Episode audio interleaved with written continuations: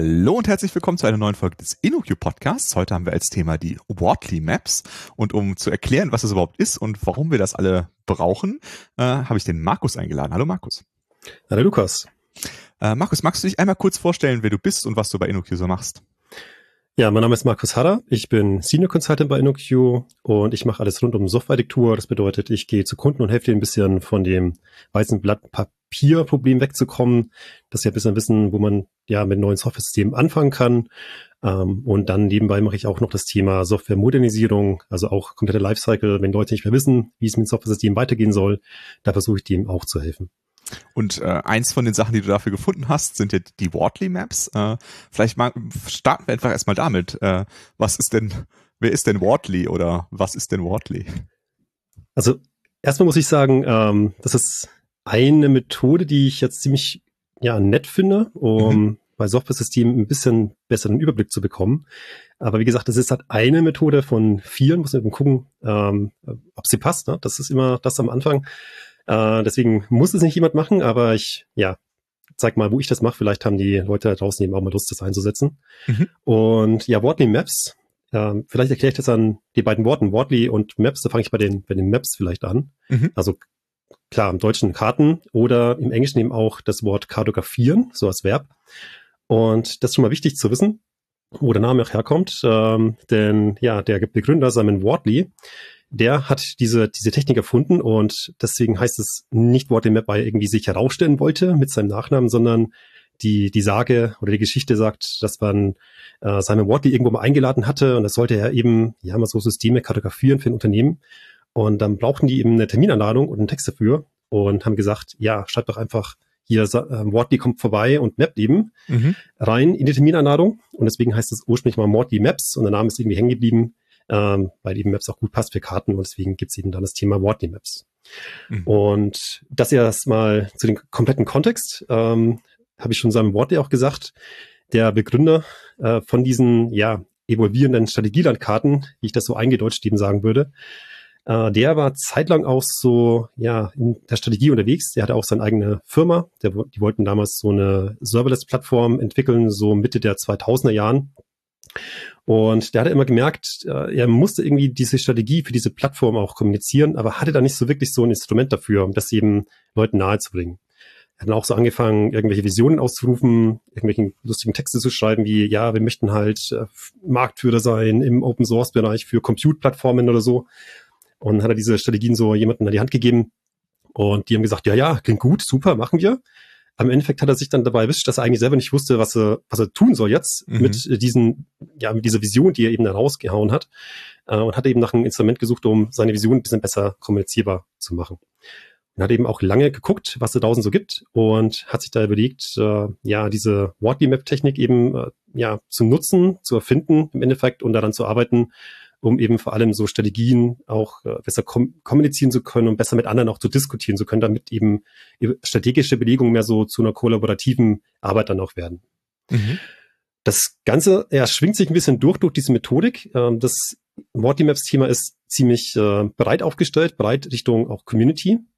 Das Schöne ist, Simon Wortley macht da alles auch öffentlich, hat sehr viele Vorträge draußen im Netz ähm, und veröffentlicht auch sämtliches Material unter der Creative Commons License, die dafür sorgt, dass man eben auch auf die Arbeiten von ihm aufbauen kann und dass eben eine Community drumherum auch äh, gibt, die sich darum beschäftigt, das äh, ja in andere Sprachen zu übersetzen, das weiterzuentwickeln und wie gesagt auch breiter zu streuen. Mhm. So, das finde ich schon mal ganz schön ähm, und deswegen ja finde ich es auch gut, wenn sich Leute da ein bisschen ja mit einarbeiten, weil es einfach ein schönes Instrument ist, das offen ist, äh, kein so ein, so ein Closed Circle ist äh, und wo man auch im, ja im Netz, im Internet oder über Barcamps oder Konferenzen eben auch weitergeholfen wird. Mhm. Und wie bist du auf dieses Thema gekommen? Also wie bist du dahin geraten auf die Wortly Maps? Also ich bin ja eigentlich ganz normaler äh, Softwareentwickler ähm, und habe immer so ein Fable gehabt, ein Software-System ein bisschen besser zu machen, sage ich mal so. Und da habe ich natürlich dann angefangen mit Thema ja, Refactoring, mich da zu beschäftigen, äh, wie man Clean Code, wie kann ich dann Software wieder gerade rücken, wie kann ich Tests reinbekommen, wie kann ich Abhängigkeiten eben brechen, damit ja die ganze gesamte Codebasis ein bisschen besser dasteht. Und da habe ich gemerkt, ähm, ja, es gibt coole Techniken, die dann zeigen, wie man das machen kann. Aber irgendwie fehlt da immer so die Motivation gegenüber dem Management zu sagen, hey, das, das bringt's jetzt wirklich, was wir da tun. Mhm. Und auch das Thema, ja, wo, wo fange ich denn überhaupt an, wenn ich jetzt so eine Liste an Problemen habe? Was baue ich als erstes weg? Ähm, wie mache ich das geschickt, ohne jetzt irgendwie unnötig Zeit zu verbraten? Mhm. Und da habe ich eben gesucht, ähm, was mir dabei helfen kann, um sozusagen diese Kommunikationslücke zu schließen zwischen dem Thema, okay, ich habe jetzt hier einen Satz voller Probleme, eigentlich könnte ich die lösen. Und ja, bitte, liebes Management, gib mir mal Zeit und Geld, um das eben anzupacken, denn das zahlt jetzt letztendlich auf die Software ein und somit äh, ist es gut für den Kunden, das eben anzugehen. Mhm. Ähm, da habe ich eben auch ein bisschen was ja Richtung der Datenanalyse-Themen gemacht. Da haben wir auch mal einen Podcast davon, um ein bisschen so mit Zahlen, Daten, Fakten zu arbeiten. Und ich sehe aber auch, man ist aber ziemlich schnell auch in dem Thema Strategie mit drin. Also es gibt auch beispielsweise aus dem strategischen Domain-Driven Design ja einen schönen Satz vom, vom Eric Evans, der hat mal gesagt, uh, not all parts of a system will be well designed. Und das zusammen mit dem Thema, ich möchte halt refactoren, ja, bringt mich irgendwie dazu, dass ich was brauchen muss, um zu sehen, ja, wo fasse ich denn jetzt wirklich an im Software-System und wo lasse ich besser die Finger davon? Und da hilft mir eben dann auch sowas wie Wortly Maps, was eben darauf eben ganz gut einzahlen kann. Und deswegen bin ich da, ja, darüber gestolpert. Äh, auch dank Kollegen, die haben mich da auch ein bisschen darauf hingewiesen. Und so hat sich das ein bisschen so entwickelt, habe ich ein bisschen was äh, ja da angeeignet, ähm, erstmal ein bisschen ausprobiert und setzt sich jetzt mittlerweile aus ja so ein, so ein so eine Methodik ein im Hintergrund, um Leuten mit ihrem Software-System da eben auch weiterzubringen. Mhm. Ich glaube, äh, viele unserer Hörerinnen und Hörer äh, werden das Problem kennen, dass man irgendwie versuchen muss, äh, zu erklären, Leuten, die im Management sitzen beispielsweise, warum jetzt eine bestimmte Änderung irgendwie die Zeit wert ist, das Geld wert ist. Ähm, das heißt, da auch da, allein deswegen ist es wahrscheinlich für viele Leute interessant, äh, das zu machen, äh, jetzt mal außerhalb des, des Modernisierungskontexts, sage ich jetzt mal. Ähm, das heißt also, ich kann das eine Wortly Map benutzen, um irgendwie zu sagen, warum brauchen die Leute meine Software oder hab, ist das zu vereinfacht dargestellt? Ja, vielleicht müssen wir noch mal einen Schritt zurück. Ähm, mhm. Das klingt jetzt so, dass jemand vorbeikommt und so eine Wortly Map macht. Ja. Ähm, das ganze Thema mit dem, dass das so breit aufgestellt ist in der Community, hat den Hintergrund, dass eigentlich die Leute, die die Software selber entwickeln, die haben am meisten Plan davon oder auch die Leute, die eben dann versuchen, das Produkt an den Mann oder an die Frau zu bekommen, die wissen halt, wie das Geschäft funktioniert. Und deswegen ist Wortmap eigentlich mehr so ausgelegt, dass die Leute ähm, in den Firmen sich selber helfen können damit, um eben strategische Belegungen äh, ja zu machen im Endeffekt. Ähm, das vielleicht kurzer Ausriss dazu noch, also äh, oder kurzer Ausflug, was auch mitschwingt. Ähm, ein, ein Ziel von Simon Wortley ist es, Unternehmensberater arbeitslos zu machen, weil er nämlich die Ansicht hatte, okay, Unternehmensberater kommen so rein in die Firma, die machen alles platt, äh, kommen mit irgendwelchen coolen äh, Magic-Methoden daher, äh, ja, sagen die Management, hey, das müsst ihr machen, dann ist alles gut. Und dann gehen die weg und dann funktioniert es trotzdem irgendwie nicht. Mhm. Und das ist etwas, ja, das ist, das, ja, ist etwas, was mir auch ein bisschen so ähm, als ehemaliger Angestellter auch ein bisschen so gefehlt hat. Also ähm, man braucht einfach unglaublich viel Wissen über das eigene Unternehmen selbst, ähm, mhm. bevor man eigentlich so eine Methodik nutzen kann.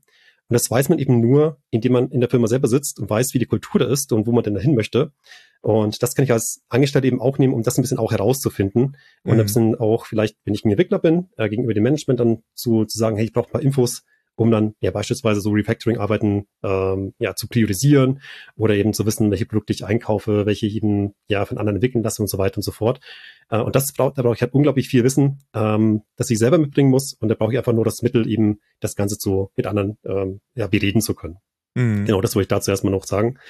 Ähm, und da gibt's eben ja ganz viele Möglichkeiten da draußen, letztlich da eben auch ein bisschen ein, einzuarbeiten. Darauf ist es eben so ausgelegt. Mhm. Genau, und jetzt zu deiner äh, Frage zu kommen was ich damit so machen kann, ähm, das schwingt nämlich ein bisschen mit. Ich lerne erstmal sozusagen kennen, wo ich überhaupt stehe mit meinen ähm, Konglomerat an Software-Systemen. Und das finde ich auch so interessant. Es ist halt nicht so, dass ich jetzt sage, ich gucke mir jetzt äh, für ein Software-System an, was ich da so machen muss, sondern ich habe die Möglichkeit, mit Wortly Maps da auf unterschiedlichen Ebenen eben zu agieren. Ich kann mir beispielsweise auch so System of Systems anschauen, ähm, mhm. um zu sehen, welche Systeme habe ich denn überhaupt bei mir im Unternehmen und ja, was entwickle ich da selbst und wie sind die da in Abhängigkeiten zueinander und eben dazu bewerten, was ich dann überhaupt so überhaupt hab, um zu wissen, wo mein Standpunkt ist, um danach mir ja als nächstes Schritt so ein Ziel zu arbeiten, wo ich mich dann hinbewegen möchte. So, das mhm. ist mal ganz abstrakt ähm, dazu dargestellt. Ähm, und ich finde, das ist eben ja schon mal die erste Kenntnis, wenn man so weit ist mit einer ja mit einer Wortly Map, so dieses ja, situative Problembewusstsein ein bisschen zu schärfen oder so ein Kontextbewusstsein zu schaffen. Ähm, dafür ist es schon beim ersten Schritt ganz nett, weil man eben da auch verschiedene Sichtweisen von verschiedenen Leuten in der eigenen Firma eben dann mal, ja, zusammenbringt und das Ganze so auf ein Blatt Papier letzten Endes bringen kann. Mhm. Das heißt aber, äh, also wenn, wenn wir über Wortly Maps sprechen, du hast ja schon gesagt, Map ist auch so kartografisch gemeint. Ähm, müssen wir uns das dann auch vorstellen wie eine Landkarte, das, was wir, was wir hier besprechen? Also malen wir irgendwelche Länder ein oder äh, wie müssen wir uns das da vorstellen? Also in der Tat kann, könnte es sogar Länder einmalen, aber da komme ich noch dazu. Mhm. Ähm, wird auch gemacht. Also im Endeffekt, ähm, genau, ist schon die Idee, so eine Landkartenmetapher ähm, in die virtuelle Welt zu übertragen oder beziehungsweise anders gesagt für für die Dinge, die wir so machen in der in der IT, ähm, die sind ja alle so virtuell, nicht wirklich sichtbar. Und deswegen war die Idee von Simon Wardley, da trotzdem so eine Karte zu bauen, wo man das irgendwie doch sichtbar machen kann. Und das finde ich eben ganz spannend. Und da bedient er sich eben auch ganz stark von den ganz normalen Landkarten, die man so kaufen kann oder auf Google Maps eben äh, sich anschauen kann, um eben diese, diese, diese Elemente von diesen Karten äh, in unsere virtuelle Welt zu transportieren. Mhm. Ja, das ist schon da, dass man sagt, okay, die Landkarte selbst, Board Maps, das ist erstmal ein visuelles Instrument. Klar, ne, ich kann irgendwas zeichnen und dann mit Leuten überreden. Das ist schon mal ganz schön. Aber ich habe beispielsweise auch so eine Art, ja, so eine Art Koordinatensystem, wo ich ähm, Dinge platzieren kann. In einer realen Welt, was platziere ich da? Auf beispielsweise so ein XY-Kartendiagramm. Ja, da habe ich sowas drin wie Bäume, da habe ich sowas drin wie Straßen, sowas drin wie Städte. Und das hat Simon auch übernommen und platziert beispielsweise ja allgemein Komponenten auf dieser Karte. Und Komponenten, das kann sein sowas wie Aktivitäten, die wir durchführen, das kann das sein wie ähm, ja sowas wie Praktiken, die wir nutzen, sowas wie Wissen, sowas wie Daten oder ganz andere Dinge, wie beispielsweise auch Länder, wenn ich sowas mhm. haben möchte, um Länder gegeneinander auszuspielen, ist auch so ein mhm. Thema, das andere machen mit, mit Working Maps. Und ja, da habe ich schon mal ein paar ja, Metaphern übertragen, eben von den normalen Landkarten. Mhm. Was brauche ich da noch? Ja, für, für eine Landkarte, ich habe da auch so einen so einen Nordstern, immer so eine Ausrichtung. Mhm. Und das finde ich auch ziemlich clever gemacht ähm, bei den Mortney Maps. Ähm, also wir möchten immer unsere eigene Situation ähm, in ja, kennenlernen und da brauche ich halt auch immer eine Ausrichtung, beispielsweise für wen ich gerade diese Map erstelle. Ja. Und so ein Navigationspfeil ist eben in Wortly Map Terminologien der Anker. Also ich richte sozusagen meine Dinge, die ich auf der Map platziere, immer Richtung, ja, quasi Norden aus, aka Richtung meines Ankers, um zu sehen, in welchem Kontext ich gerade diese Map erstelle. So, da komme ich, ja, ein Beispiel vorbei, ähm, was kann Anker sein? Das ist beispielsweise ein, ein User. Ein User kann ganz viele unterschiedliche Rollen haben. Das kann der Endnutzer sein, der, der Software selbst. Das kann ein Shareholder sein. Das kann der, der Kunde sein, der so ein Software-System beauftragt. Und von der Sichtweisen, von diesen Stakeholder-Sichtweisen ausgehend, ähm, ja, mache ich dann sozusagen eine, eine Karte und weiß dann auch immer sozusagen, in welchem Kontext ich mich da befinde. Ähm, das hilft mir einfach weiter, um da auch ja Informationen auf diese Map zu bringen. Mhm. Genau, das habe ich auch schon gesagt. Achsen gibt's. Äh, die mhm. müssen wir natürlich auch besprechen. Ähm, ja, eine Achse, die finde ich ziemlich nett, denn die kann ein bisschen so vermitteln zwischen den, ja, dem Management und den, den Techies, sage ich jetzt mal so. Äh, und das ist die, die Achse der, der Wertschöpfung. Mhm. Also ich arbeite sehr stark damit, bei Wortly Maps zu sagen, ich habe ja einen gewissen Blickpunkt, beispielsweise von einem Benutzer eines Software-Systems ausgehend. Und dann frage ich mich, ja, was, was braucht denn dieser Nutzer? Ne? Weshalb ist meine Firma beispielsweise da für diesen Nutzer? Und da kann es sein, dass ich sage, ja, ich bin vielleicht ein Versicherungsunternehmen und deswegen hat der Nutzer in meinem Blick eben da ein Bedürfnis, ein Bedarf, äh, etwas mit meiner Software zu tun, beispielsweise einen Versicherungsvertrag abschließen. Mhm. Sondern ja, das ist sowas, eine wertschöpfende Tätigkeit, äh, die da eben passiert, wenn eben so ein Vertrag abgeschlossen wird. Und da kann ich mich fragen, entlang dieser Wertschöpfungskette sozusagen nach unten hangelnd, ähm, ja, was, was braucht, was muss ich denn dafür bereitstellen? Was, was braucht es denn, um diese Versicherungsanträge abschließen zu können? Ja, da braucht es beispielsweise eine, eine App oder sowas. Mhm. Also Mobil-App, ähm, und dann hange ich mich weiter runter. Und dann was braucht es da nochmal dafür? Ja, da braucht es vielleicht irgendwie nochmal ähm, im Hintergrund einen Datenspeicher, wo man so Daten sammelt, vielleicht noch Rechenkapazität und so weiter. Und diese, diese Kette, die ich jetzt da sozusagen verbal beschrieben habe, das ist so eine, so eine Wertschöpfungskette, die bilde ich eben da ab, um zu signalisieren, ja, was ich denn überhaupt so vielleicht auch herstellen muss als Softwareunternehmer, als Softwarehersteller, ähm, um dann Bedürfnisse von verschiedenen Usern, Nutzergruppen, Stakeholdern und so weiter und so fort eben abbilden zu können. Um das nochmal kurz klar zu machen, also wenn, ich dich richtig verstehe, das, da sind jetzt viele Sachen dabei, die habe ich ja gar nicht gebaut. Ne? Also ich als Unternehmen habe ja jetzt nicht das iPhone erfunden, äh, sondern ich baue eine iPhone-App, sage ich jetzt mal. Ja, äh, Das bedeutet also, dieser Wertschöpfungskette sind ganz viele Sachen drin, die sind außerhalb meines Unternehmens. Ist das richtig? Das kann sein, genau. Mhm. Also das würde ich dann auch offensichtlich machen. Mhm. Ähm, das kann sein, dass ich halt sehe, okay, ich habe dann ganz viel, dass ich nutze vielleicht von anderen, vielleicht habe ich eine Zulieferung von der Open Source Community. Sowas würde ich eben dann im Rahmen einer, ja, je nach der Situation eben auch diskutieren. Gehen wir davon aus, beispielsweise ich, ich, ich möchte ein anderes Unternehmen äh, übernehmen oder sowas. Ja. Ne? Und da möchte ich halt wissen, beispielsweise, was die für Software-Systeme haben und welche Zulieferer die beispielsweise haben. Mhm. Ähm, so eine Sicht könnte ich jetzt auf diese, ja, mit dieser, mit der Wattly Map eben machen, mit einer Variante davon, um zu zeigen, okay, ich ähm, als Kunde, okay, die gehen zu mir, zu meinem Unternehmen, kaufen jetzt mein Software-System ähm, und danach, ja, schaue ich, na, was brauche ich denn, um dieses Software-System ähm, ja, herstellen zu können. Und dann habe ich ja beispielsweise nochmal in der Wertschöpfungskette tiefergehend äh, Open Source Bibliotheken, andere Zulieferer, die mir mhm. eben Software geben. Ähm, und da sehe ich halt auch, dass ich sowas eben dann auf diese Karte mit draufbringen kann. Aber das sind, da sieht man auch schon, dass in diesem Beispiel denke ich, dass es eben auch sehr vielfältig eingesetzt werden kann. Und deswegen ist es halt so wichtig zu wissen, für wen man diese Map macht. Und auch vor allem den Leuten am Anfang auch diskutieren, zu diskutieren, was äh, möchte ihr mit dieser Map auch bezwecken. Weil das, ja. wie gesagt, so, so mehr so ein universelles Ding ist um eben für ganz spezifische Situationen ähm, ja Dinge zu kartografieren. Deswegen mhm. auch dieser abstrakte allgemeine Satz jetzt gerade von mir. Mhm. Aber das bedeutet auch, dass, äh, also ich meine, so eine Wortly Map, die jetzt vollständig wäre, die wäre ja unendlich groß, ne? weil wir quasi alles hat immer noch eine weitere Beziehung. Das heißt, wir müssen uns sehr genau überlegen, wer sind die Leute, für die ich die Map male, für welch, für wie weit ist es relevant, wie weit geht die Kette, oder? Genau, genau, das würde ich auch so sagen. Ähm, das kann ziemlich groß sein. Also man kann natürlich, äh, also ist halt ein Modell und mhm. gibt es auch den schönen Spruch, äh, wie genau ist so ein Modell? Also beispielsweise das Modell von Paris, wenn ich das machen würde und in hundertprozentiger Genauigkeit ist Paris. Mhm. Also ne, mit den ganzen Atomen, die da rumschweben. Ja, ja. Ähm, und deswegen ist da auch immer die Frage des Abstraktionsgrades, also was mappe ich denn da gerade? Da muss man eben aufpassen, ähm, weil man beispielsweise vielleicht in ja, wenn ich jetzt das Thema nochmal aufgreife mit dem, mit dem Übernahmenthema, äh, vielleicht fange ich dann plötzlich an, mein eigenes Software-System nochmal aufzuspalten und dann die Innereien nochmal zu mappen, anstatt mhm. jetzt beispielsweise die beteiligten Systeme nach außen erstmal zu mappen. Ähm, das ist am Anfang gleich so eine Schwierigkeit, wo man halt sich vielleicht zu tief reinsteigert, wo man sich ja wieder rausziehen muss, um die Frage zu stellen, was mappe ich jetzt da gerade, auf welchen Abstraktionsgrad bin ich da gerade, um eben da eine saubere äh, Diskussion entstehen zu lassen mit anderen, die dann später diese Map auch eben nutzen müssen. Mhm. Okay.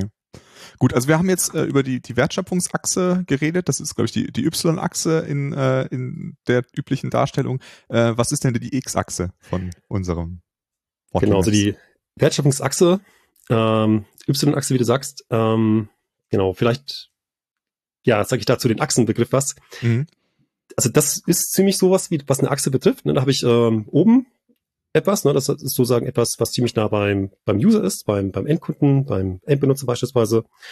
Und dann habe ich, äh, kann ich die Achse sozusagen runtergehen, ähm, so, so wie auf normalen Koordinatensystemen auch. Und dann sehe ich eben weiter unten etwas, ähm, was halt, ja, vielleicht auch nur die Techies sehen, äh, die Leute, die in der Technik drin stecken, im Maschinenraum drin sind. Na, das, das hat schon so eine, so eine, so eine Achsenfunktion, so eine Abstandsfunktion. Mhm.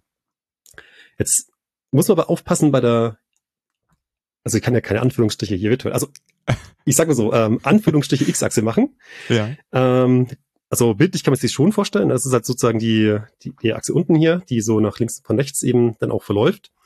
Äh, das ist die sogenannte Evolution. Und das ist an sich ähm, keine, keine Achse, sondern ähm, da gehe ich mal nochmal zurück zur der Kartenmetapher. Mhm. Auf einer Karte kann ich ja Bewegungen darstellen. Mhm. Ich kann sagen, okay, ich bin jetzt in Nürnberg und äh, ich weiß, wo München ist. Also mache ich so einen Strich von München nach oder von Nürnberg nach München, um zu zeigen, dass ich jetzt dahin reisen möchte, beispielsweise, dass ich mich dahin bewegen möchte. Mhm. Ähm, also dieser Strich, na, das, das ist etwas, was Simon Watley versucht, mit der Evolutionsachse einzufangen. Also eigentlich eine Bewegung. Das ist eigentlich so eine, ja, da sehe ich, wie Komponenten sich ein bisschen so, ja, ähm, in der, mit der Zeit eben weiterentwickeln beispielsweise. Ja. Und das finde ich sehr spannend, denn dadurch kann ich nämlich nicht nur sehen, ähm, was beispielsweise mein Endnutzer jetzt im Blick hat, wenn er eine bestimmte Software von mir verwendet, sondern Ich sehe auch, wie, ja, wie reif beispielsweise so eine Komponente ist, mhm. die dann irgendwann mal in diese Wertschöpfungskette, ja, eine Rolle spielt. Mhm. Und das ist eben der zweite Fakt, weswegen ich äh, Wortly Maps so, so gerne mag. Das ist das Thema, dass ich eben da noch mehr Kontext und Wissen über ja den aktuellen Stand meiner Software oder generell meiner so Systemlandschaft sozusagen bekomme. Mhm. So, das muss jetzt mal ein bisschen erklären, was das, was dann Evolution eigentlich so bedeutet. Der ist ja auch mehrfach belegt. Jetzt, ja, ich mache das mal erstmal ein Beispiel. Mhm. Ähm, gehen wir mal durch das Thema äh, Rechenleistung. Das ist auch so ein Klassiker von Simon Wortley, wo er das so illustriert. Und da kann man ein bisschen so die Evolution äh, eben, glaube ich, schön nachvollziehen, wie das so funktioniert. So generell haben wir da verschiedene, ich sag mal so, Evolutionsphasen auch, die sozusagen ähm, ja sowas wie Rechenleistung eben durchschreitet. Da gibt es das Thema Genesis. Ja, am Anfang, ja, habe ich überhaupt keine Idee, ob jetzt sowas wie Rechenleistung überhaupt gebraucht wird, ob es jemals irgendwie ein Markt daraus äh, entstehen wird. Und das andere Thema ist, ja, kann ich das überhaupt herstellen, was ich da so an Ideen habe? So sind so zwei Paar Stiefel. Das eine ist eben das Thema ja, Nachfragewettbewerb, also wie stark wird etwas denn von einem Markt eben ja gebraucht im Endeffekt? Oder ja, das Bedürfnis da, wie, wie hoch ist das Bedürfnis, sowas eben ja besitzen zu wollen oder nutzen zu wollen? Und das andere ist eben, wie kann ich denn das als Hersteller eben auch selbst herstellen? Also wie gut gelingt mir das denn, das Ding herzustellen? Das ist dann sozusagen der Wettbewerb des Angebots, also wie gut kann ich denn etwas anbieten in hinreichender Qualität und so weiter und so fort. Und das spannt sozusagen diese Evolutionsachse auf, ähm, über diese verschiedenen Phasen. Gerade wie schon dieses Genesis-Thema genannt. Ne, dann, wie gesagt, da weiß ich überhaupt noch nicht, ob es irgendjemand braucht. Mhm. Oder ob ich das überhaupt herstellen kann. Beispiel für Rechenleistung wäre das Thema die die Zuse-Rechenmaschine ganz am Anfang, äh, die immer gebraucht wurde vom Konrad Zuse, da wusste niemand, dass man das irgendwie brauchen kann. Also das war irgendwie so ein Forschungsding und Konrad Zuse selbst wusste nicht, wie man das macht, deswegen hat er ganz viel experimentiert und dann eben die erste ähm, Zuse-Maschine, die Z1, glaube ich, an der Stelle, eben dann auch hergestellt. Mhm. Dann haben wir irgendwie gesehen, ah, okay, ist gar nicht so doof, nicht alles irgendwie wie ein Rechenschieber machen zu müssen, sondern wir können das ein bisschen automatisieren. Dann sind die Leute drauf gekommen, hm, wir könnten eigentlich so langweilige Tätigkeiten auch mal wegrationalisieren und da vielleicht so automatisierte größere Rechenmaschinen oder Anlagen eben bauen. Das waren damals so ja sehr kundenindividuelle hergestellte Rechenmaschinen, beispielsweise die, die Leo One, die, die war so für, für die Bäckereibranche ähm, so ein Abrechnungssystem. Man hat wirklich hart codiert mit den ganzen Tubes, die es damals so gab, und den ganzen Röhren, ähm, sozusagen ja reingesteckt hatte, wie die Abrechnungsmodelle sind in der Hardware. Na, die wurden halt einzeln angefertigt. Ist auch die Name der zweite Phase bei der Evolution. Einzelanfertigung. Ich mache etwas für einen ganz bestimmten Kundenkreis. Auch mit dem Hintergrund, dass ich noch nicht weiß, ob das überhaupt funktioniert, was ich da tue. Aber ich weiß, okay, hm, ein paar Leute gibt es da schon, die damit eben etwas anstellen möchten. Genau. Aber das hat sich eben auch so ein bisschen weiter evolviert, wie eben von der SUSE ähm, Rechenmaschine am Anfang, na, dass man gesehen hat, okay, da ist irgendwie ein Bedarf draußen da, deswegen steigen wir da ein und stellen eben da was anderes her. Mhm. Dann kann man ja noch sagen, ja gut, wenn es jetzt so weitergeht, wenn die Leute weiter nachfragen, ja, dann muss ich halt dann, komme ich wahrscheinlich in den Zugzwang, ich als Hersteller, dass ich eben da auch nachziehen muss und die Leute eben äh, da eben abholen muss mit meinen coolen neuen Rechenprodukten. Und das hat beispielsweise damals auch IBM gemacht mit der IBM äh, mit 360. Die haben ja sozusagen kapiert, dass die Leute eigentlich ja schon einen hohen Bedarf an Rechenleistung haben, aber die möchten halt nicht jedes Mal irgendwie so einen halben Elektroingenieur vorbeischicken, um eben so Programme eben neu zu konfigurieren oder neu zu codieren oder neu umzusticken. Und deswegen hat IBM da ja sehr, was sehr Schlaues gemacht, dem angefangen, so diese Rechenleistung, diese Hardware zu entkoppeln zu dem, was sehr kundenindividuell ist und haben das Ding eben Software genannt. Mhm. Und dadurch durch diese Abstraktion oder Teilung zwischen Hardware und Software ist es eben IBM gelungen, sozusagen die Rechenleistung auf die neue Stufe zu bringen und für einen ganz großen Kundenkreis eben eine universelle Rechenmaschine zu machen. Ja, das Kundenindividuelle, das war dann die Software. Hardware war sozusagen mehr so standardisiert, konnte man sozusagen als Produkt direkt bei IBM kaufen. Das ist auch übrigens die dritte Phase, also Produkt. Also ich kann etwas ähm, sozusagen schön in einer Box irgendwo aus dem Regal ziehen und eben bei mir nehmen. Das ist gut dokumentiert beispielsweise. Man weiß, ja, da ist ordentlich Nachfrage schon mal da und ich kann jetzt auch super in Massen herstellen, beispielsweise als Hersteller, äh, um eben da größere Märkte auch zu erschließen, weil mhm. ich eben nicht so sehr spezifisch dann unterwegs bin für so Nischen ähm, Kunden beispielsweise. Genau. Nehmen wir noch den letzten Punkt. Mhm. Wie hat sich das mit der Rechenleistung weiter evolviert? Wir haben das Thema ähm, Commodity, also Rechenleistung kommt sozusagen bei uns heutzutage ja fast schon aus der Steckdose, mindestens aus Virtual Maschinen, bei irgendeinem ja. Cloud-Anbieter oder eben Form von Serverless-Produkten, die man einfach so anzapfen kann, wenn ins Internet geht natürlich. Und das ist sozusagen auch etwas, wo dann die Evolution ja nochmal ein Stück weitergeht. Ich habe plötzlich etwas, was irgendwie universell irgendwo da ist, äh, was ich ultra gut herstellen kann, was ich in sehr guter Qualität und Zuverlässigkeit jemanden anbieten kann und wo ich eben auch weiß, dass eben da ein Massenmarkt da ist, der das auch benötigt, was ich herstelle. Und das ist etwas, ja, wie gesagt, dieses Thema Ubiquity, Commodity, Gebrauchsgut-Thema, wo ich eben auch so, ja, auf der Evolutionsachse sehen kann, dass sich da noch etwas weiter ähm, evolviert hat äh, und sozusagen massentauglich gemacht wurde. Mhm. Genau. Deswegen, ja, das mit der, mit dieser Bewegung, das ist immer so, ähm, wenn genügend ja Bedarf und wenn ich es gut herstellen kann, so eine Bewegung da eben von der initialen Idee bis zum, ja, kann halt dahingehend sein, dass man sagt, ja, etwas wird zum Gebrauchsgut. Ähm, das kann ich eben mit dieser Achse im Endeffekt dann auch visualisieren beziehungsweise kommunizieren. Ähm, bedeutet, also, bedeutet das denn, dass man auf beiden Achsen sich bewegt oder ist, äh, also die, also die Evolutionsachse ist ja offensichtlich, dass sie sich irgendwie bewegt, ne? Irgendwelche Sachen sind erstmal irgendwie in der Entstehung und irgendwann sind sie Gebrauchsgut. Ist das denn in der Wertschöpfung auch so, dass sich das äh, be bewegt oder ist das statisch, wo das sich befindet? Also die Position auf der Wertschöpfungskette, das ähm, ist ein bisschen so ein Thema, ja, wer blickt jetzt gerade da, wer blickt gerade da drauf? Mhm. Ähm, und da können sich halt diese unterschiedlichen Komponenten unterschiedlich eingruppieren. Ja. Dass sich jetzt etwas, äh, eine bestehende Komponente nochmal irgendwie nach oben oder unten bewegt, das ist eher nicht der Fall. Da gibt es zwar Bewegung in der Art, auch, da komme ich später noch dazu, denke ich, wenn wir mal über diese ganzen Muster mhm. und Strategien und sowas reden. Ähm, da glaube ich, wird es nochmal offensichtlich, wie das so geht. Aber da, ähm, also im Gegensatz zu evolvieren, da, da verwertschöpflicht sich auch nichts irgendwie oder bewegt sich da sowas in mhm. der Art, äh, ähnlich wie zu der Evolutionsachse. Also das ist eher was Statisches an der Stelle. Okay, verstehe. Gut, also wir, wir haben jetzt irgendwie äh, im Kopf äh, so ein Koordinatensystem, ja. Ähm, jetzt äh, wollen wir da drauf äh, Sachen einzeichnen. Was zeichnen wir denn jetzt in unsere Karte ein? Also wir zeichnen ja Komponenten ein. Mhm. Ähm, super Begriff, denn bedeutet überhaupt nichts, nicht, genau. Ja, das bedeutet nichts. Und wie gesagt, das macht halt dann diese, das Thema Wortmap auch wieder sehr universell einsetzbar. Mhm. Ähm, Im einfachsten Fall würde ich sagen, ähm, ja, wenn jetzt hier im Podcast über sprechen, dann könnten wir beispielsweise mal das Thema ähm, Software-Systeme da ein bisschen einzeichnen an der Stelle. Oder auch Wissen über Software-Systeme. Das finde ich für den Einstieg ganz schön, um damit zu zeigen, wie das funktioniert. Vielleicht kann man auch die Hörerinnen und Hörer da ein bisschen mitnehmen, ähm, mhm. um sich das auch mal ein bisschen so visuell vorzustellen. Also haben wir hier ein bisschen so ein Problem, wenn das so auditiv ist. Ähm, also Gedankenexperiment beziehungsweise kleines Experiment für zu Hause, wenn jetzt nicht gerade irgendwo ähm, Auto gefahren wird oder ja, Zwiebeln geschnitten werden heim.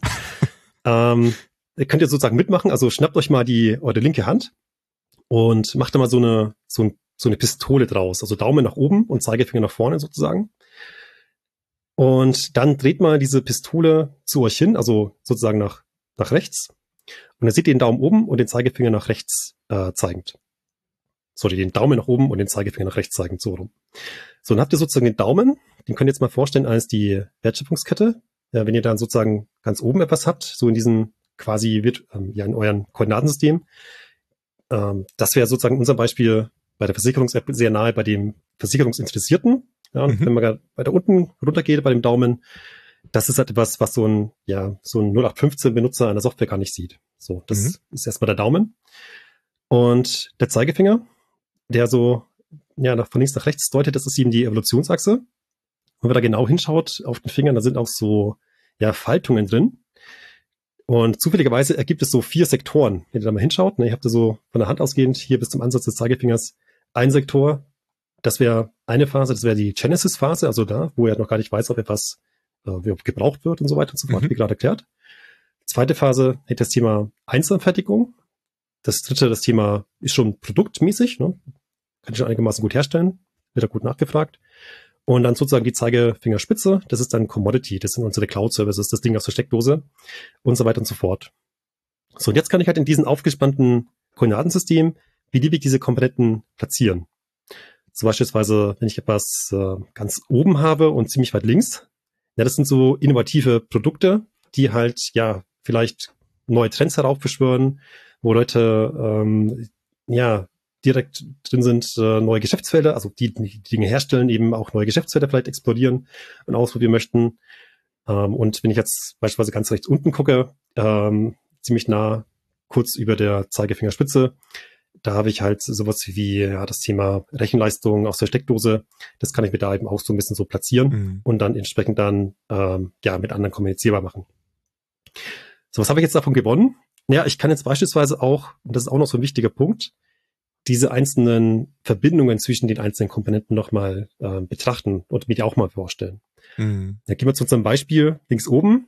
Ähm, habe ich halt die super innovative Versicherungs-App beispielsweise und rechts unten den netten Cloud-Service, der die letztendlich irgendwann die Rechenleistung für diesen Versicherungsservice eben bereitstellt. Da habe ich eine Verbindung irgendwann mal, komme ich mit diesem Thema braucht, braucht, braucht, App braucht, Datenspeicher braucht, Rechenleistung und so weiter und so fort, ähm, eben dahin, dass ich so Ketten aufbaue und eben Verknüpfungen zwischen diesen einzelnen Komponenten auf meiner ja, Wortmap sozusagen auch sehe. Und das ist sozusagen das, was auch ähm, passiert, wenn man das in Miro macht oder in Mural oder eben auf dem Blatt Papier. Man zeichnet sich erstmal so eine Karte von der eigenen Situation, um das erstmal offensichtlich zu machen und da vielleicht schon mal ein paar Dinge eben rauszudiskutieren. So. Das ist das, wie die beiden Achsen erstmal zusammenhängen mhm. Ähm, mhm. und wie ich sozusagen ja so eine Karte mir bauen kann und vielleicht auch bildlich oder mit den Fingern eben auch vorstellen kann. Okay. Okay, also wir haben jetzt äh, bildlich unsere Hand äh, vor Augen. Wie, wie, was mache ich denn jetzt damit? Also jetzt habe ich irgendwie Sachen äh, in, äh, da aufgeteilt und weiß jetzt, wo sie sind, aber was, was hilft mir das denn? Jetzt kannst du anfangen, mal drüber zu reflektieren, ob das überhaupt so, so passt, was du da gemacht hast. Und ähm, da hilft uns auch Simon Watney ein bisschen ähm, mit, ja, mit so einer Art Mustersprache, die wir anwenden können, um unsere aktuelle Situation jetzt auch mal ein bisschen so, ja, zu reflektieren im Endeffekt. Mhm. Vielleicht machen wir unser Beispiel ein bisschen komplizierter, um mal zu zeigen, was dann beispielsweise sofort rausgesehen werden kann aus so unserer Situation. Ähm, gehen wir mal davon aus, wir haben diese Versicherungs-App so links oben, Rechenleistung ganz rechts unten. Und ähm, wir spielen jetzt Gedanken, ja, Rechenleistung, ja, das ist uns mit Cloud alles zu, zu wild. Äh, lass uns doch mal das machen, was jeder macht. Wir führen mal Kubernetes ein. Das ist sowas, das habe ich in der Zeitung gelesen und das ist bestimmt cool, sowas zu haben.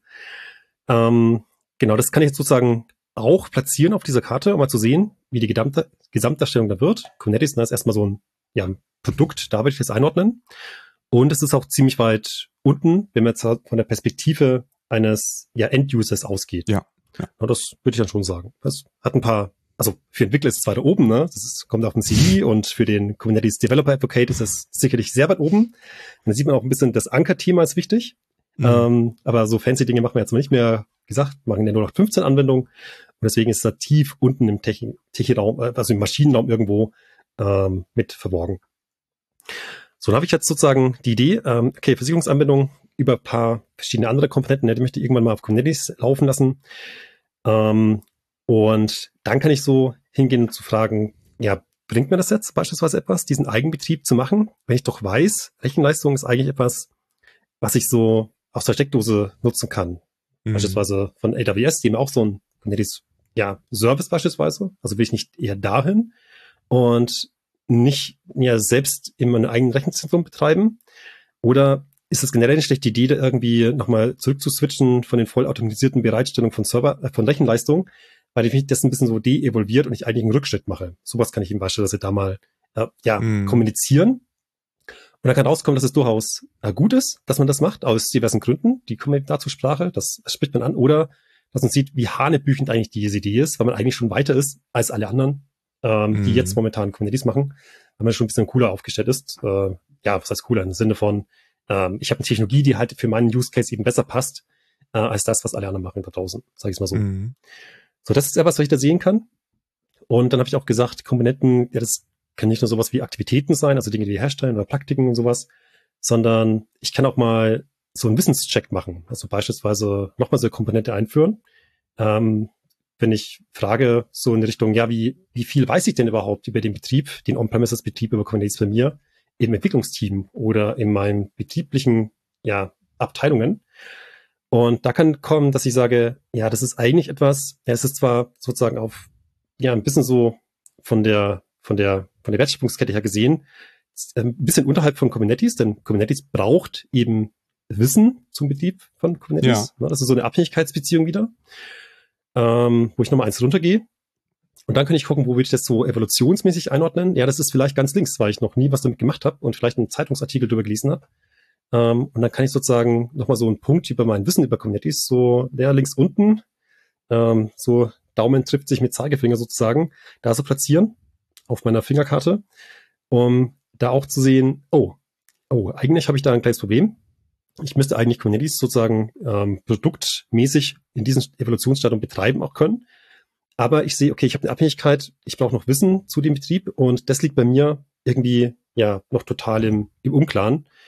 Und da sehe ich beispielsweise sowas wie, ah, ich habe da irgendwie Defizit Richtung Wissen und müsste eben da erst Wissen aufbauen, um eben entsprechend so eine Komponente eben angemessen in der angemessenen Evolutionsphase entsprechend ja bereitstellen zu können. Sowas kann ich eben auch machen. Ich sehe sozusagen schon bei dem Status, den wir sozusagen jetzt haben, dem Thema, ich platziere einfach mal die Komponenten drauf äh, und mache vielleicht mal ein bisschen Pläne, wo es in die Zukunft reingeht oder gucke eben, ob ich da vorhandene Konstellationen, wie eben geschildert, auch schon jetzt habe, was ich damit mache um mir da ein Bild eben erstmal zu machen.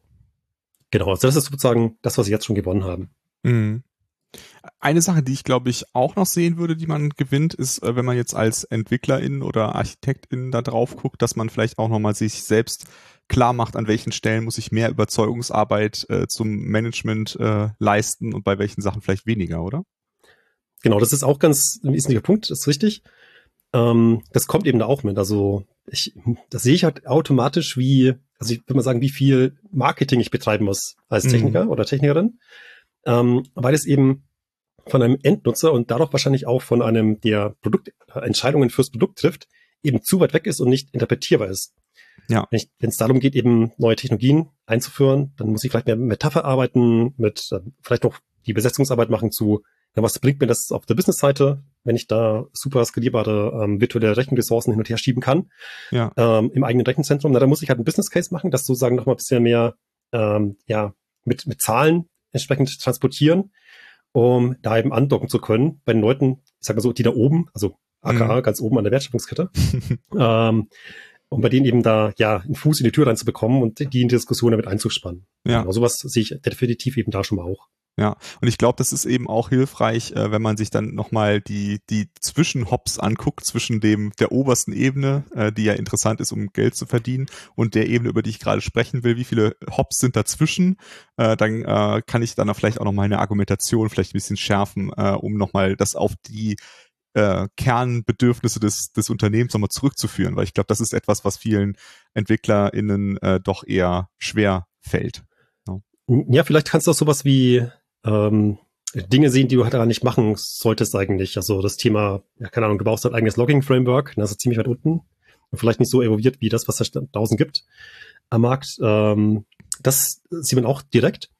Und dann merkt man auch gleich, ähm, ja, beispielsweise für Modernisierungsprojekte, wenn ich da meine App irgendwie weiterbringen möchte, dann muss ich ja zwangsläufig auch die, die Fähigkeiten, die da unten liegen, ein bisschen auch weiterbringen. Das ist beispielsweise mhm. das Thema ähm, Co-Evolution. Also das wird sich alles mit weiterentwickeln müssen, ähm, weil ich sonst wieder in die Lage komme, dass ich etwas habe, worauf ich aufbaue, was noch nicht so stabil ist. Ja, das ist mm. so ein zwangsläufiges Ding. Oder ich muss mir eben ja, Taktiken überlegen oder Kompensationsmechanismen überlegen, um mit diesem Umstand eben äh, umgehen zu können. Ja. Vielleicht mache ich das mal kurz plastisch an dem Thema ähm, Cloud-Ressourcen. Da gibt es mhm. nämlich auch eine schöne Geschichte, die die ein oder andere Hörer und Hörerin dann mal vielleicht gehört hat von, von Netflix.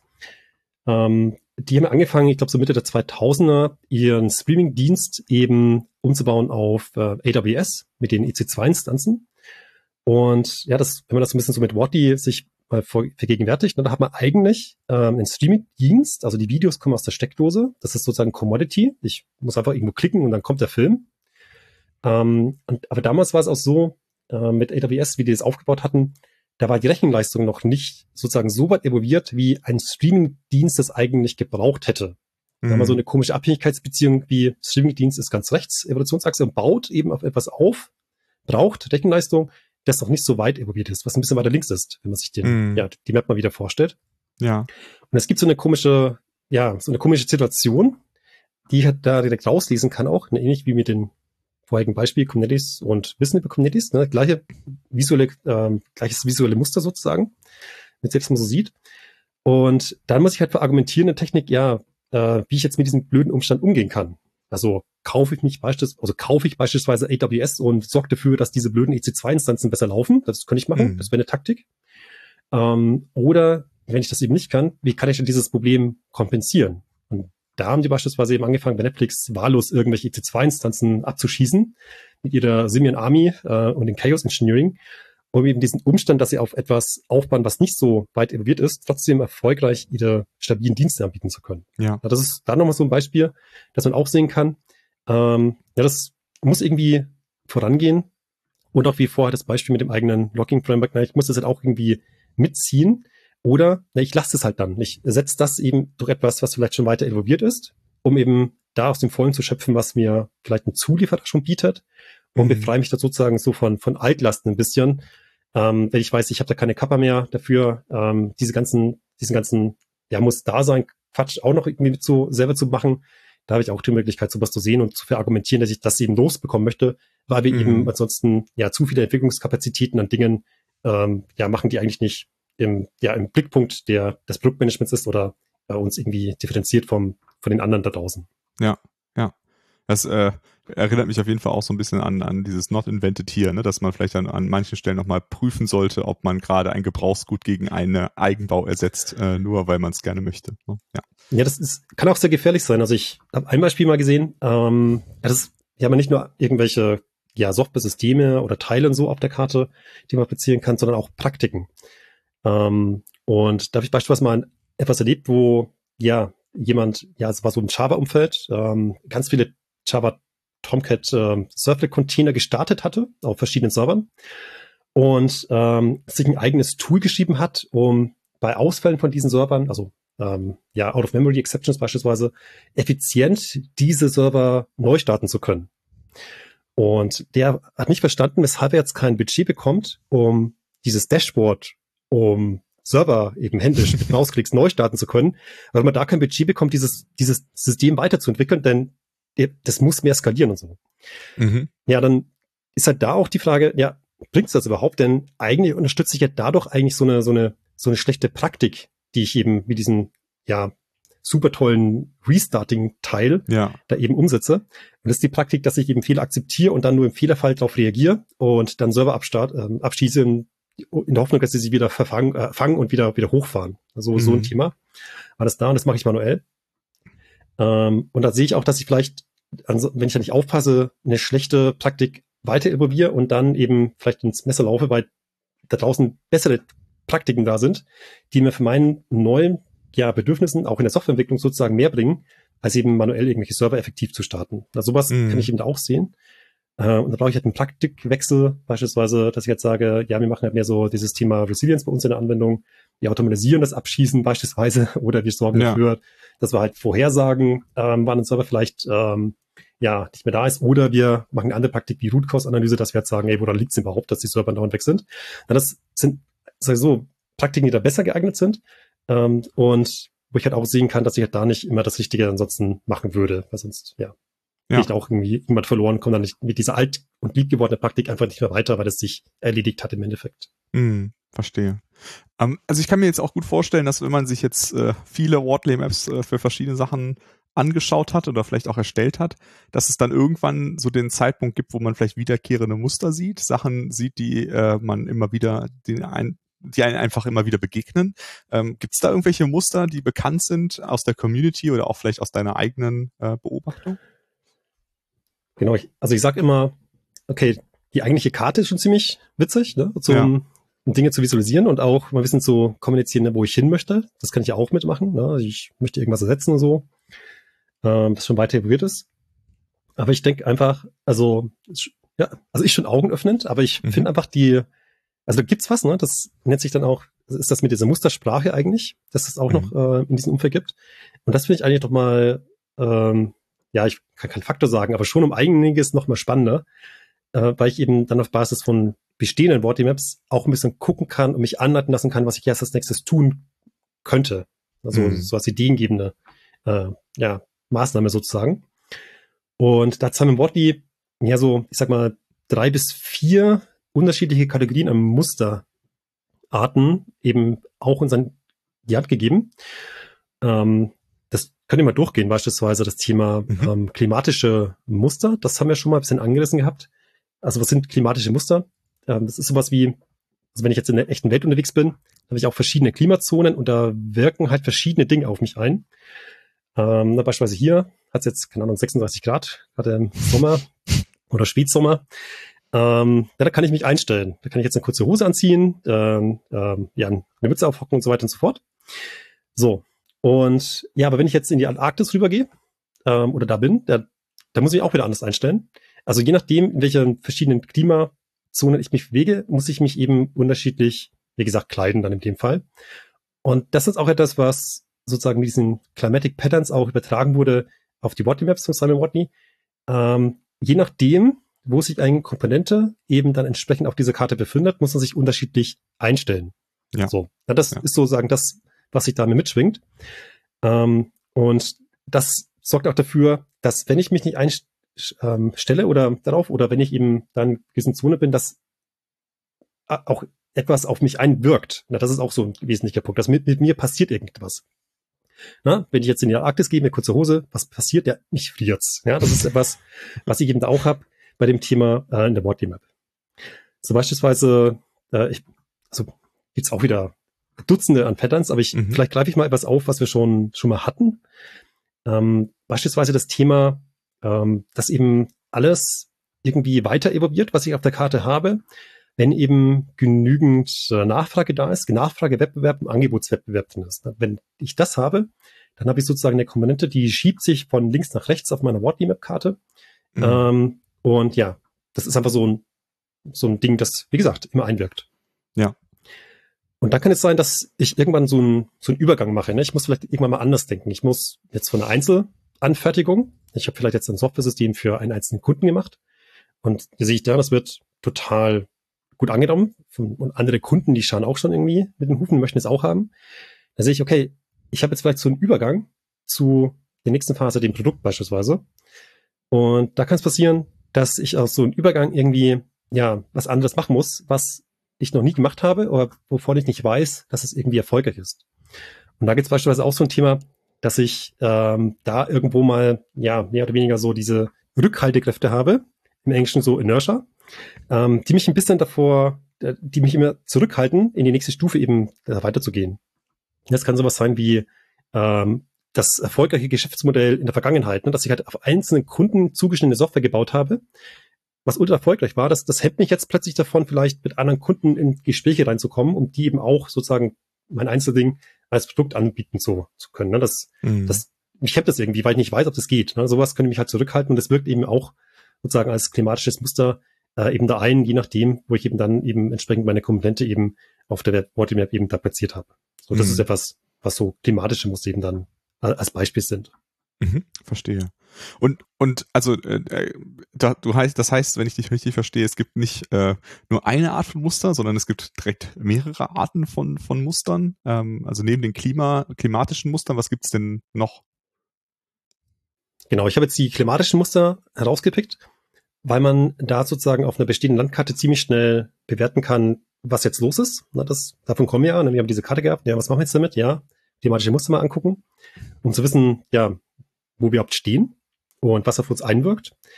Und andere Musterarten, äh, die finde ich auch spannend. Das ist beispielsweise sowas wie im Englischen Doktrin oder Maxime. Das ist sozusagen so universelle ähm, Wahrheiten, die ich sage immer, sich noch nicht als ganz falsch herausgestellt haben. Also mhm. Dinge, die es vielleicht mhm. lohnt zu tun, weil die eben uns weiterbringen können. Und das nächste Thema, das finde ich auch noch sehr spannend, ist das Thema Gameplay, ähm, Strategieme oder Listen, die ich fahren kann. Äh, so in dem Sinne, ich, okay, ich weiß, wo ich bin, ich weiß vielleicht auch, wo meine, meine Konkurrenz ist. Wie kann ich denn jetzt mit denen, oder welches Spiel kann ich jetzt denn treiben, um mich dann eben abzusetzen von meinen Konkurrenten? Das finde ich auch ganz mhm. spannend dass es da noch so Sammlungen gibt, die ein bisschen so Ideen auch bringen können, wie man jetzt weitermacht. vielleicht, weiß nicht, wir könnten mal was durchspielen mit den Doktrinen. Ich glaube, also das ist sozusagen etwas, ähm, ja, kann auch mal spannend werden. Ähm, aber was teilweise ziemlich offensichtlich ist, was man aber auch nicht macht in, in vielen Fällen, ähm, beispielsweise in eine Doktrin, das wäre das Thema, ähm, ja, kenne deine User. Also weiß, für mhm. wen du die Software machst. Also mhm. ich, ich wäre, also ich habe schon mitbekommen, dass jetzt Software entwickelt wird, wo man gar nicht weiß, wer die überhaupt benutzt. Soll vorkommen. Ja. Wäre nicht schlecht, weil sonst weiß ich ja nicht, was die für Bedürfnisse haben und was ich dafür machen muss. Sonst entwickle ich irgendwas und verzettle mich vielleicht auch in Diskussionen, die halt überhaupt nicht, ähm, ja, sozusagen äh, auf die auf die User einzahlen. Und das ist das zweite, Fokus on User Needs, also fokussiert dich mal ein bisschen auf die Bedürfnisse deiner deiner deiner Anwender oder deiner allgemein deiner Stakeholder, die eben ja die Software irgendwie auch verwenden oder damit in Kontakt kommen äh, und verliert eben nicht aus, aus dem Blick. Und das gepaart mit den ähm, weiß erstmal, ne, wer überhaupt deine User sind, finde ich halt, macht halt die ein oder andere technische Diskussion erstmal obsolet und lässt uns ein bisschen fokussieren auf die wichtigen Dinge, die eben da so passieren soll bei uns in der Softwareentwicklung. Ja, ja, verstehe. Okay, also bei den ganzen Mustern und äh, den Diskussionen davor klang es jetzt so ein bisschen so, als ähm, gäbe es da auch nichts, wo ich jetzt als Entwickler, also ich Lukas als Entwickler, vielleicht auch noch was rausziehen kann. Gibt es irgendwas, wo ich sagen könnte, ja, das hilft, das hilft mir persönlich in, äh, auf der Wortly Map weiter?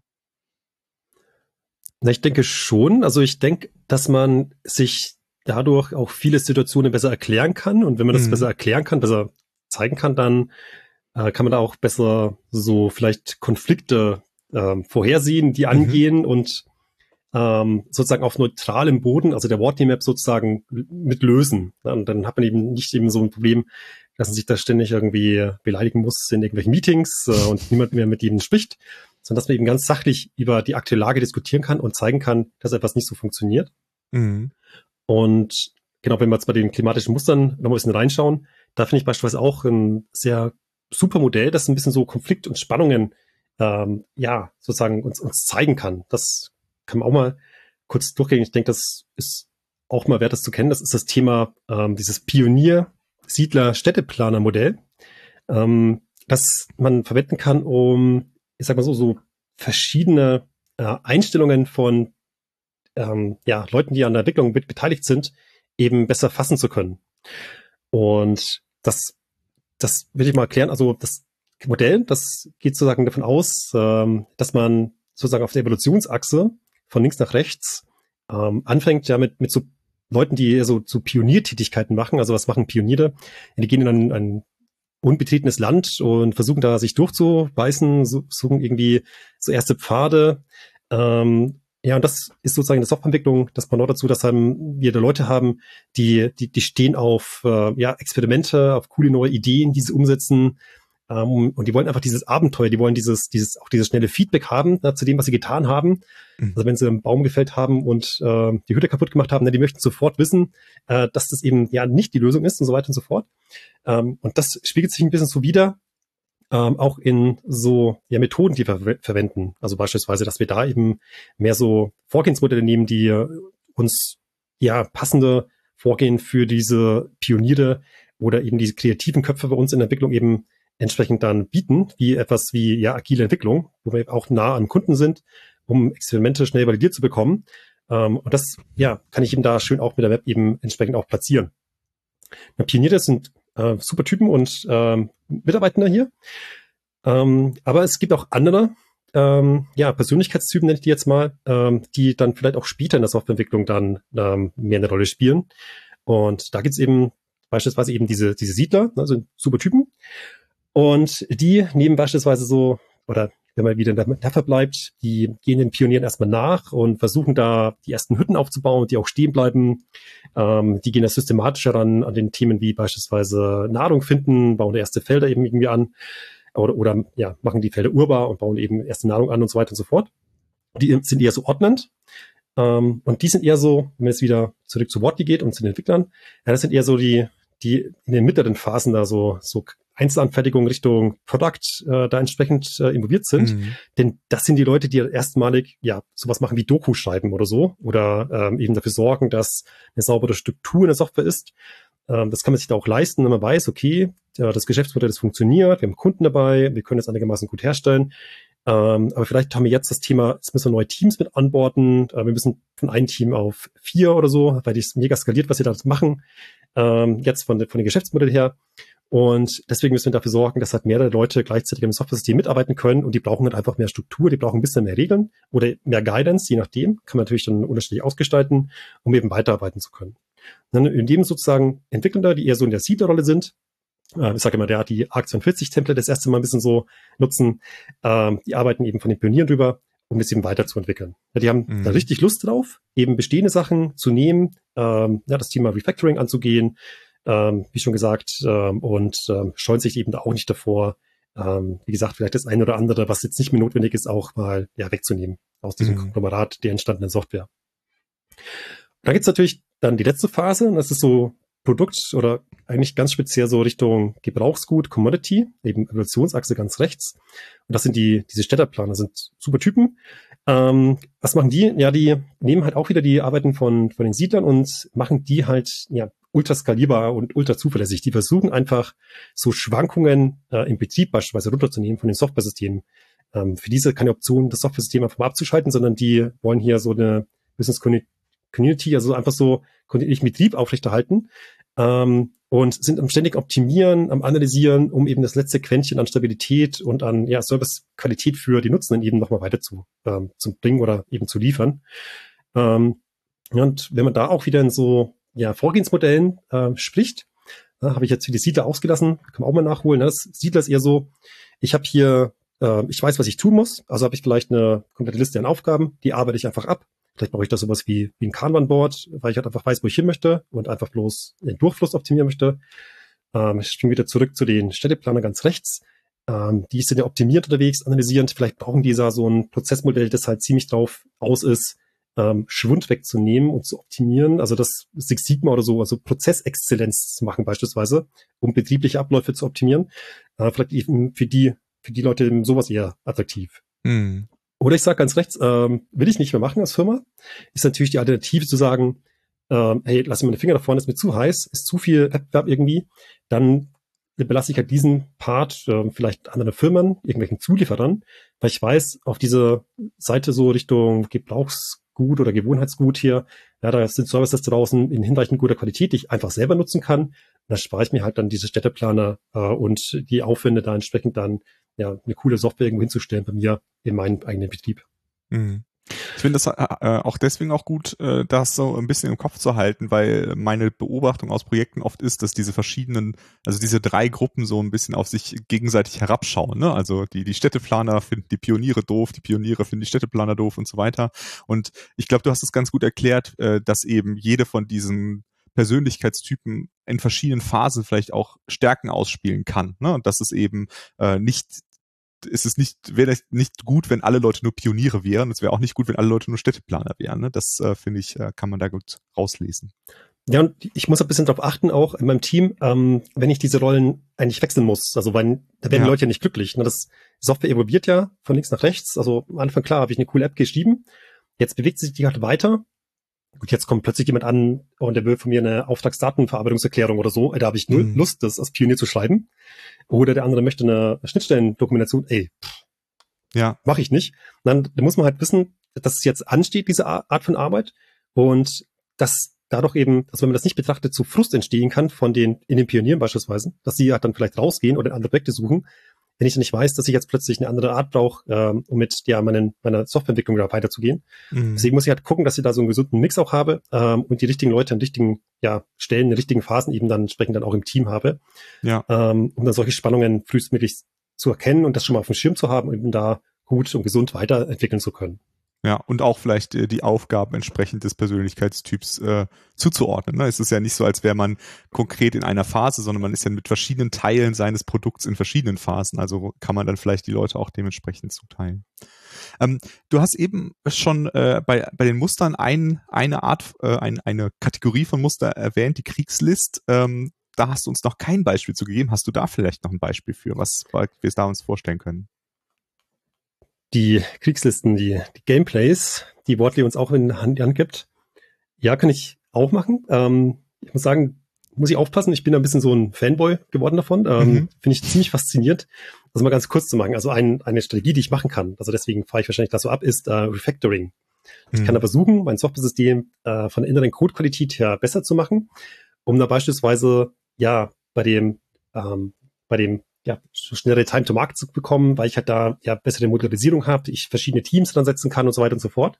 Deswegen ist Refactoring eben ein Gameplay, ähm, um eben von dem Ballast ähm, von früher eben irgendwie wegzukommen und eben ja sich davon nicht irgendwie ähm, ja runterziehen zu lassen.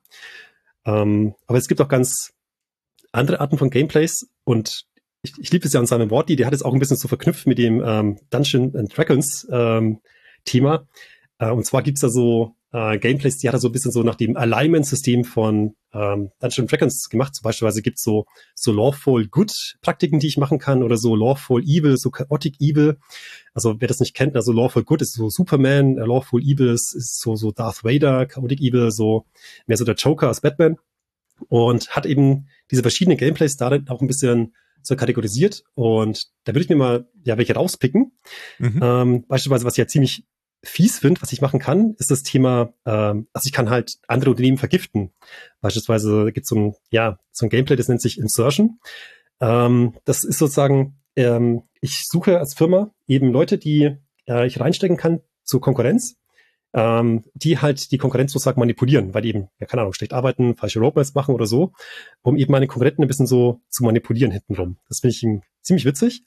Oder im positiven Falle, ähm, ich mache Talent Rate, also ich werbe einfach die ganzen Leute ab von den anderen Unternehmen, äh, damit die eben nicht mehr weiter ihre Software evaluieren können. Ähm, also ich hole mir halt ganz viele Fachkräfte, mache ihnen attraktive Angebote, um eben da entsprechend dann gut dazustehen, um meine Wettbewerber sozusagen da ein bisschen auszutrocknen bei dem Thema ja Fachwissen oder ja Entwicklungskapazitäten. Und das sind jetzt so äh, ein paar so, so Ideen. Oder das Thema, also sieht man auch in der Praxis, das Thema ähm, Lobby, Lobbyismus oder so oder Lobby machen ähm, Richtung oder ja, in die Richtung Lobby zu gehen. Ähm, beispielsweise bei der Herstellung von Steuersoftware, um Steuererklärungen zu machen. Damit kann ich dann meine Konkurrenten als große Firma irgendwie in Schach zu halten. Äh, was kann ich da machen? Also wenn ich da sehe, okay, Startups kommen eigentlich auf den Markt und möchten automatisiert Steuererklärungen irgendwie fabrizieren, ja, dann könnte ich halt reingehen und sagen, ich gehe mal ja zu äh, nach Berlin und sag, sorgt dafür, dass die Steuergesetze eben hinreichend komplex bleiben oder komplexer mhm. werden, weil ich das nur als große Firma eben dann in die Software gießen kann mit meiner Kapazität und bote dann sozusagen ähm, ja die ganzen neuen ähm, ja, Steuer-Startups ähm, eben aus. Ähm, sowas kann ich halt da eben entsprechend ähm, dann auch wieder mir belegen und dann eben entsprechend ja so eine im Endeffekt äh, so einen Spielzug dann machen, ähm, auch auf meiner Wortmap visualisieren und mit anderen diskutieren, ob das so eine akzeptable Taktik wäre an der Stelle. Mhm.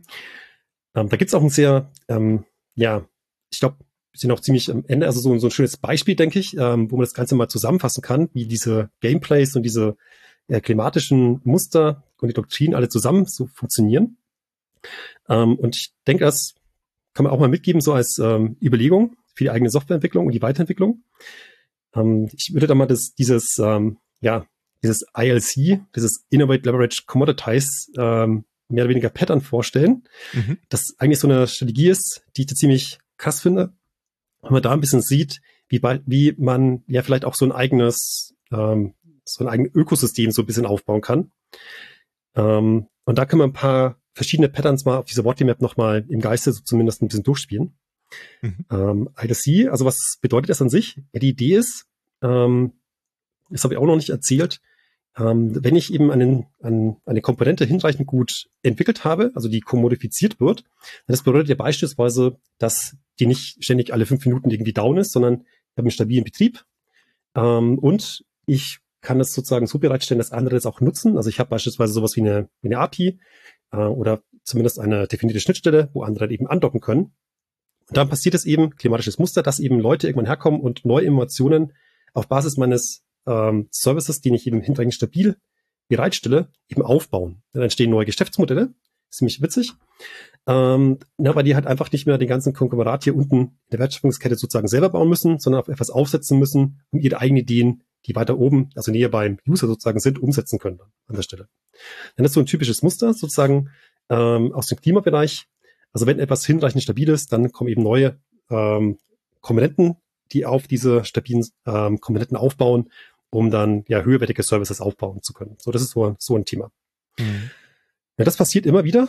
Ähm, Beispiel, ähm, oder gehen wir davon aus, ich bin ein Cloud-Anbieter, ich habe so einen so einen Datenspeicher, den ich einfach hinreichend gut kommodifiziert habe, aus der Steckdose jemanden sagt, hier, stopp die Daten da rein, die Schnittstelle und die ist gespeichert.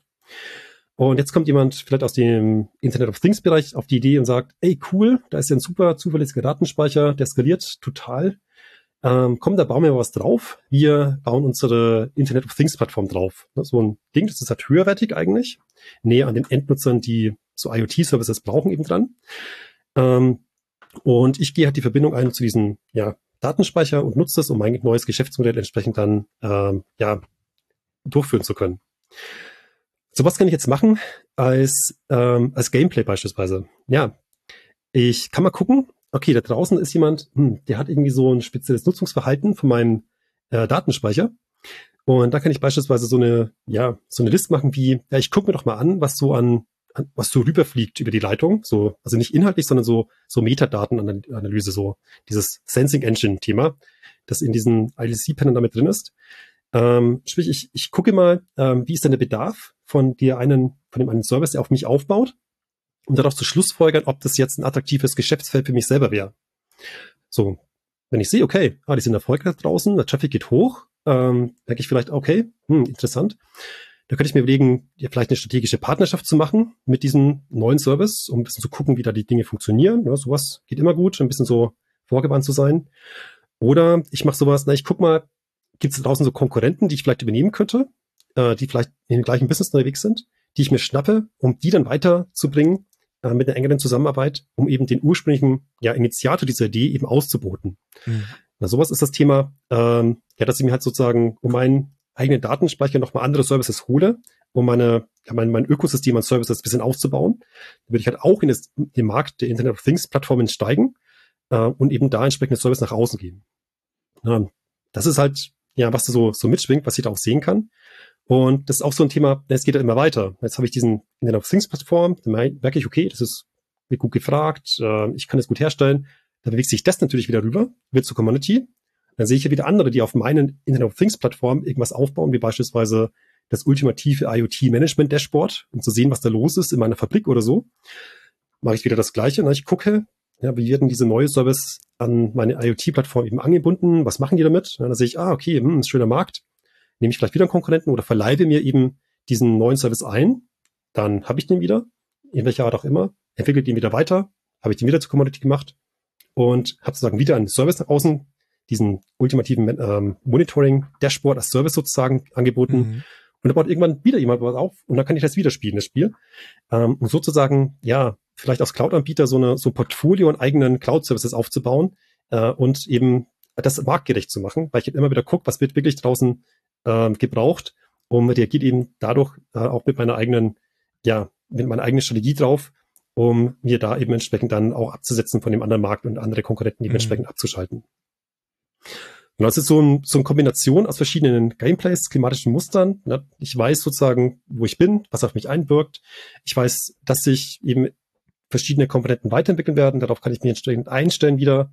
Ich kann da verschiedene Spiele spielen. Ich kann versuchen, Leute dann zu hindern, dass sie evolvieren. Ähm, durch Gesetze, durch ähm, irgendwelche Intellectual Property Themen oder ich kann selber versuchen, da schnell voranzugehen, Refactoring oder so Themen und dann eben da ja meine eigene Philosophie finden, wie ich eben da sozusagen ähm, ja letzten Endes am Markt dann agieren möchte. Mhm.